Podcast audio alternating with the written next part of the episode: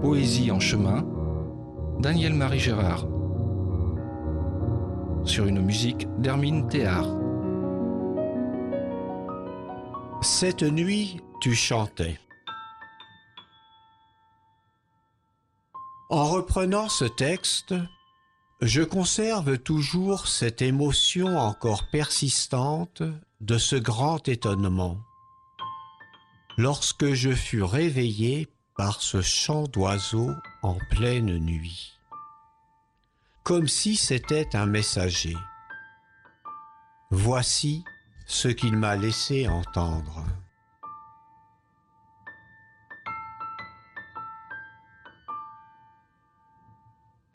Cette nuit tu chantais. Qu'as-tu à me dire, bel oiseau, pour ce soir traverser la nuit froide?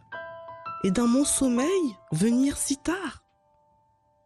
As-tu reçu un si précieux message que tu ne puisses le garder pour toi et veuilles le chanter sur les toits? Qu'as-tu vu là-haut, bel oiseau, au-delà des frimas et des brouillards, aux confins de nos espaces et espoirs? Je vois la terre baignée de lumière, traversée de longs et puissants éclairs, la matière illuminée de forces célestes je vois une invitation universelle à entrer dans une conscience pleine pour accueillir ces énergies spirituelles et dans vos vies les déployer entières.